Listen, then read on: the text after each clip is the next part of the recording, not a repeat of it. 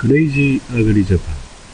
えー、第81回リミックス版、えー、もうですね、えー、フリーソフトをいろいろ試すために、一人語りぐらいならいいかなと思って第81回を撮ったのですけども、朝方ということもあって声を張らなかったせいか、あのとっても音質が悪くてね、もうどうしようもなくて、もう3回ぐらい差し替えをしてしまったのですが、えー、リスナーの皆様には大変不快な思いをさせてしまったのかなと思いまして、えー、第81回を再度ですね、えー、取り直すことにいたしました。えー、まあ、もう一回ね、一応、農家の種さんにこの間ね、ツイッターでいろいろと種苗法について絡んでしまったんですけども、えー、再度ね、第80回でも謝ったと、謝ったというか、私は議論を表に出すべきだと思って、あえてつるちゃんのダイレクトメッセージには送らずに、えー、農家の種さんの番組の最新回をリツイートした上でコメントに書くようにいたしました。えー、これ第81回のリミックス版なので、まあほとんどね、繰り返すように意識してはいるんですが、えー、細かいところではね、え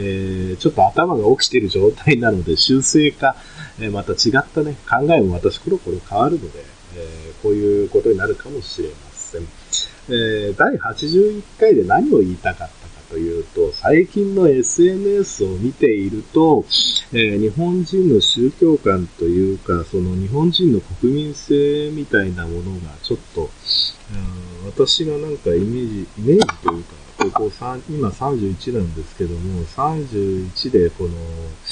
なんて言ったらいいんですか？うん感じてきたなんか日本人観と最近の欧米型の SNS の登場のせいか、何かこう、違ってきてるんじゃないかなっていうのが、あ最近感じるんですね。うんだから、えー、なんて言ったらいいのかな、うん、その、日本人っていうのは、そのアミニズムというか、その、ものに対しても、あのまあ、見えない意識といいますか、あ霊的なものというか、神様的、神様、まあもまあ、神様みたいなもの。要は、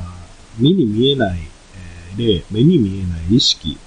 要はな、石とかでも拝んでしまう。人形とかでも、もしかしたらその、えー、擬人、擬人っていうかその、あ意識を持っているものだという想像力のもとに、なんて言うんですか？あの、ね、針を豆腐に刺した針供養をしたりだとか、あの、そのものの供養をするというのはそのまあ、日本人の中に生きているその古代のアミニズムみたいなものがあると思うんですけども、それがその SNS のアイコンに対しては働かないんですよね。そこはあの、見えない意識ではあるんですけど、相手は生きてる人なんですね。書き込んでるのはボットとかなら別ですけど、その SNS とかのアイコンとか、人によってはね、自分の写真を上げてる人がいるにもかかわらず、その人に対してのアミニズムというものがないんですよね。アイコンに対してと。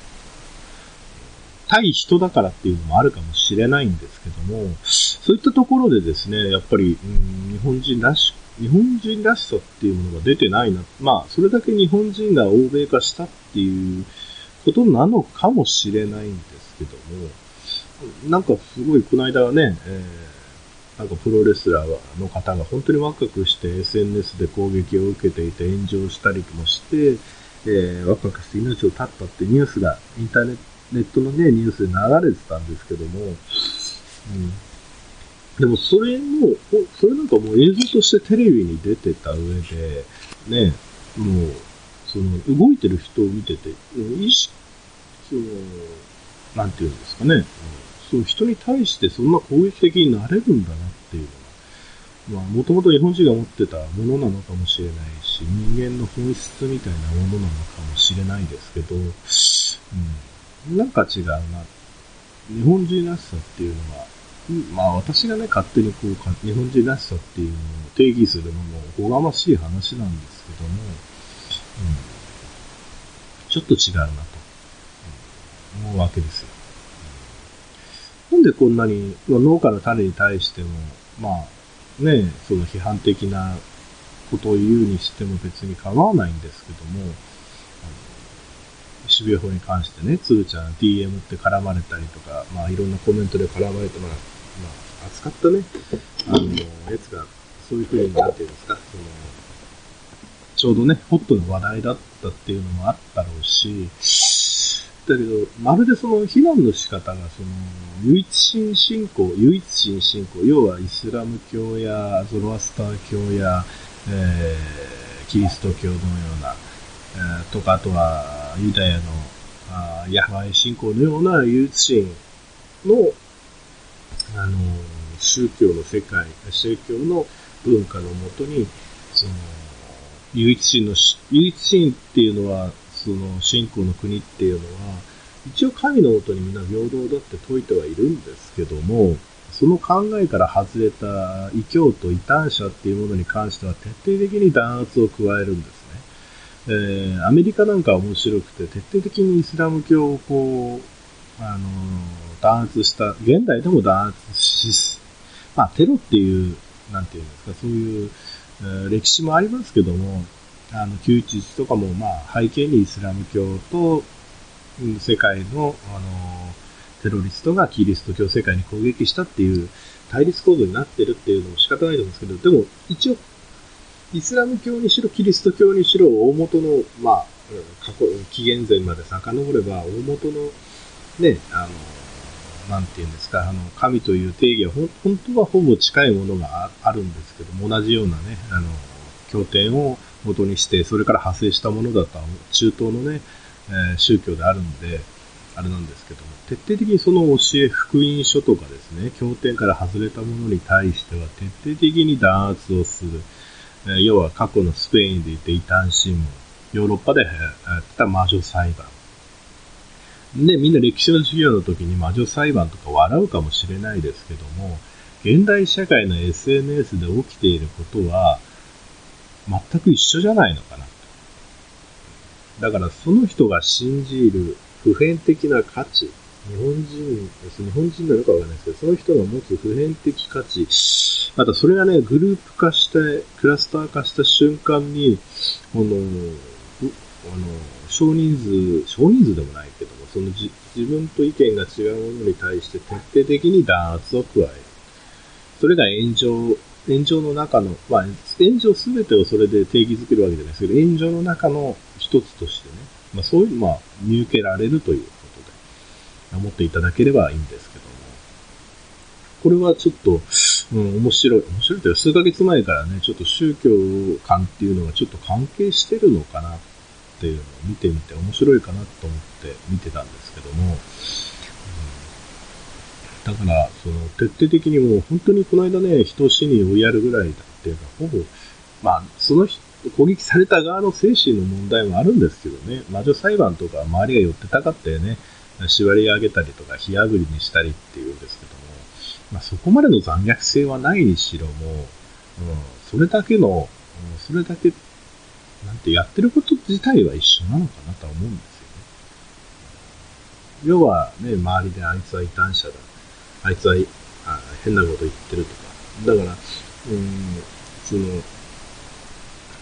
まあでもね、その渋谷法なんかも全然議論を見てるとロジカルじゃないですよね。全然科学的なことを言ってる人の意見を無視されてるし、現実のことを言ってる人の意見を無視されてるし、なんかこう、ファンタジーの中で意見言ってる人もいるし、私もね、それ、私の主張、私が、あの、言ったこともそれ偏ってるかもしれないし、自分に対しての理解がね、鶴ちゃんとか鉄ニとかコッティとかとまた違ったし、私も私で違ったし、だからどっちが正しいと、まあね、お互いはお互いを正しいと思うんでしょうけども、まあ私だってね、そんなに、あの、頭いいわけじゃないので、どこかで見落としてるとこもあるかもしれないし、だから、そういうのでいいと思うんですよね。うん、だけど、そういうのもいいと思うんですけど、なんだかその、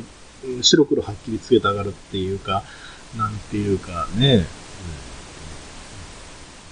うん、答えはね、数学とか、ただ、一つとかっていうのがわかるんですけども、うん、だ我々が生きてる世界って様々な答えがあるから、そこら辺を許容できる、だから多神教の国である日本人がね、七福神であんなにいろんなね、国の神様、多宗教、違う宗教の神様を同じ船に乗せるような国民性であった日本人がですね、SNS で一つの真理を求めて、一つの真理とか一つの方向性を求めて、あんだけあの異端者というか意見の違うものを弾圧するというのは、やはりその欧米型の SNS の影響なのか、それとも生活様式の変化なのか、それとも戦後入ってきた新憲法っていうか、そのアメリカ式、欧米式の価値観がもう戦後70年、80年経って、えー、日本人の中に芽生えてきたのか、それともメディアの影響で、やっぱり、あの、こうなってしまったのか、それとも教育の影響なのか、っていうのは、あの、見てみる、研究してみると面白いかもしれないですね。だから私もその、ね、もし学生であって、哲学科とか人文科とか、しね、心理学部だったら、ね、論文書いてみたいなとは思うんですけど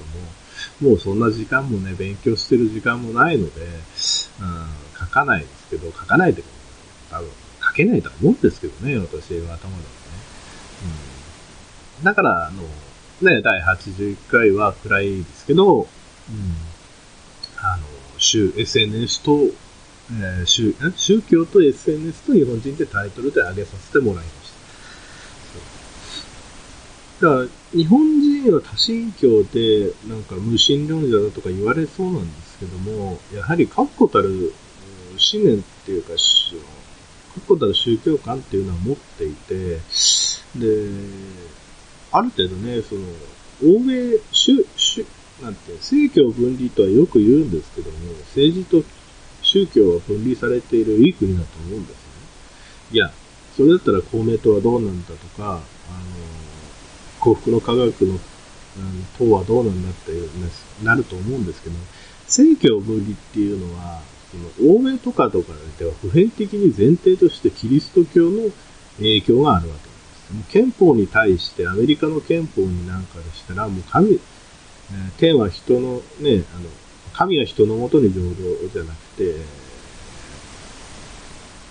人は、上も下もないんだよみたいな価値観っていうのは、キリスト教における神のもとに人はみんな平等なんだって思想が根底にあるので、その時点で、その正規を分離してないわけなんですよね。あのなので、日本人っていうのは、その、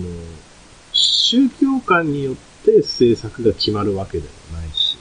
ただアメリカを見てると、イスラムのテロに対して徹底的にだ、だ、明らかにも宗教で入国する、えー、国を選別してたし、テロにこそですよ。まあ、それはね、実態がそうだったのかもしれないですけども、でも明らかに政策として宗教観が、あの、国の方針を決定するという感じになってるんですね。だから、そういった国なのにた、日本っていうのは、ね、日本人は国、ね、SNS になったら、なんでこんな風になっちゃうのかなっていうのは考えると面白いかなと。うん、だから、何の影響なのか。そのまだね、そのネット社会っていうのが確立したのがここね、2、30年だと思うんで、日本人が本格的にインターネットに触れたっていうのは、マニアックな人の一部を除いて、欧米社会よりだいぶ遅れてきたわけですよね。うん、MS ドーズとかいじったような人とかならまだいじったかもしれないですけども、あ MS ドーズというかその、Windows 95でグラフィック化してマウスがあれば操作できるっていうような簡単な、その、要はだから1994年、95年ぐらいから日本のネット社会っていうのはスタートしたわそれまでは一部の人の、なんていうんですか、こうん、一部の人や専門的な人のその通信手段であったものが、あの、今では日本、ね、生活の一部になってきたんですけども、1995年って言ったら、まだ25年ぐらいですか、なんですよね。だからまだ、その、未熟期というのか、まだそのリテラシーとか使い方、その、うん、人の生活のライフサイクルに入る過程ではあると思いますので、そういうところが、あのまあ、これから成熟期に向かっていく、まあ、まあ、成熟期、衰退、衰退期、どうなんだろう。これライフサイクルの一部の衰退期になっていくのかな。そういうふうな尺度で見ていいのかわからないですけども、うん、まだその未熟期ではあるのかなと思うんですよね。うん、だから、プライバシーの観念、えー、リテラシーの観念、その善悪の観念っていうのはまだそんなに、その善悪の観念っていうのは一般社会でいう法律の善悪の観念を当てはめようとはしてるんだけども、その匿名とか、あの反匿名みたいなところに、どこまでそれ適用していいのか。うんまあ、SNS 自体は自分の分身ではなくて、アバターみたいな感じにしているのか、自分とは違うんだよって言ってるのかっだから自分と違うから普段できない、普段やらないような言動とか、多分、その炎上を書き込んでる人も実社会を生きてるんだから、ある程度、普通の社会では普通の人なんでしょうね、とは思うんですよね。うん、だけど、あんなに、ね、何万人って一人に、一人のアカウントを攻撃するとかね、うん、そういうことになってしまう。うん、まあ、まあ、別の研究ではね、その嵐っていうのは本当に、あの、実は少なくて、その一部の人を排除すると綺麗になる、あの、静かになるっていうのもあるんですけど、要は、コアとなって攻撃してる人の周りに乗っかって攻撃する人がいるという、うん、分析のね、えー、成あの研究成果があるんですけど、うん、でもやっぱり根底に宗教観っていうのは、なん、そう、働かないっていうのは不思議だなとは思うんですよ。まあ、それだけで、ね、うん、今の最近のね、その、若者とかネットを見ている若者の、えっと、使っているその、20代から40代ぐらいまでが、そんなに宗教というのは最近意識しなくなってきたのかなとは思うんですよね。私もね、小さい頃はね、お墓参りとか率先して行ってたぐらい、ね、あの、ご先祖様へとかっていうような、まだ田舎のそういう、うん、じいちゃんばあちゃんから教わってるような、なんかまあ、地域性ですよね。お墓とかみんな行ってたし、お盆の時調子に乗って行ってたし、なのに、うん、最近はね、もう、そんな信じ深くなって、朝お線香なんかあげたりあげなかった。ほとんど最近あげてないから昔はね、ほんと朝線香とか仏壇にあげてた方ぐらい、ね、そういう少年だったんですけども、やっっぱり、うん、キリスト教系で言うとカトリックからプロテスタントがあったのかなと。プロテスタント的な合理性になったのかな。朝線香をあげても変わんないよね、みたいな。あ、プロテスタントの方もね、えー、お祈りをするから、うん、そういう例えをするのはどうなのかなとは思うんですけど、うん、例えとして間違ってるのかもしれないですけどね。うん、だったんですけどね。でもそう、うん、まあ、ここ根本的に今日の話はそうなんですよね。SNS 見てると、なんでこう宗教観が働かないのと思うんですよね。うん。うん、まあでも、うん、そうですね。日本人のその戦後の、なんていうんですかね、うん、GHQ 民生局、せまあ占領軍のその、なんていうんですか、その、えー、占領軍が作った憲法の草案。まあ、アメリカの赤狩りの前だから結構自治期の中にもその左系の思想の方がい、まあ、共産系の思想に染まった方がいて、まあね、そういう憲法を日本に実験的にね、うん、入れたっていうのはあるでしょうけども、やっぱりね、私の個人の考えとしては、やはり日本人が作った明治憲法に最近確立した権利だとか、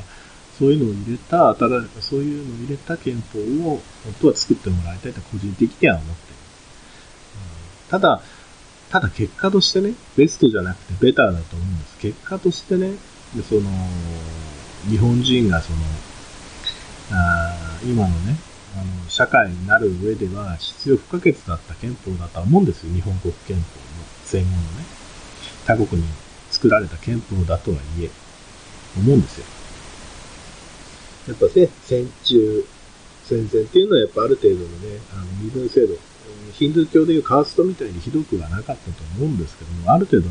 ね、武家社会から明治維新になったとしても、一定の層はやっぱり高校博士団で、やっぱり貴族制度も残ってたし、うん、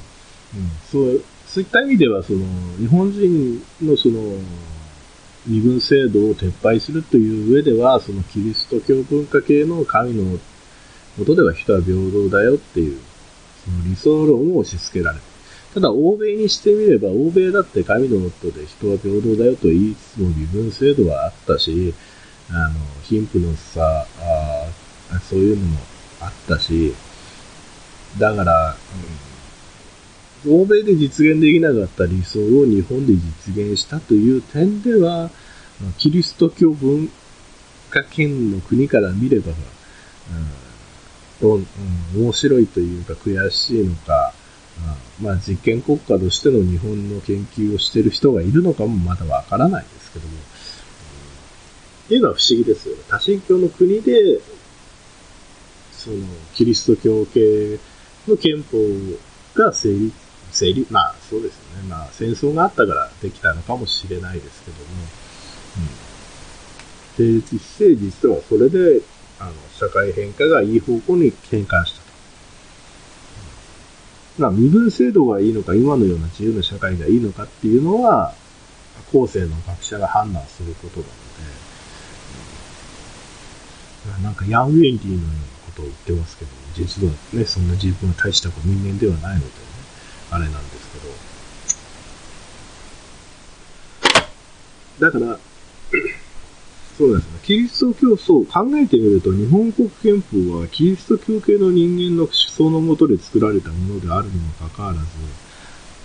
日本で成功したっていうのは面白い。ということでですね、えー、長くなってしまうといけないので、そろそろ終わりにしますけども、うん。えー、では、最後にですね、えー、繰り返しになりますが、え、リメイク版でも、あの、最後に、ドヤ顔をして終わりたいと思います。えー、福沢諭吉さんの学問の勧めでよく、えー、あの、ね、あの、使われる点は人の上に人を作らず、人の下に人を作らずという言葉がございますが、えこれは福沢諭吉さんが言ったのではなくてですね、学問の勧めという本の中でですね、えー、向こうの国の方ではそういうことを言ってますけど、っていう伝聞を伝えているんですね。天は人の上に人を作らず、人の下に人を作らずと言えって書いてあるんです。学問です。なので、福沢諭吉さんはその後に続く言葉があって、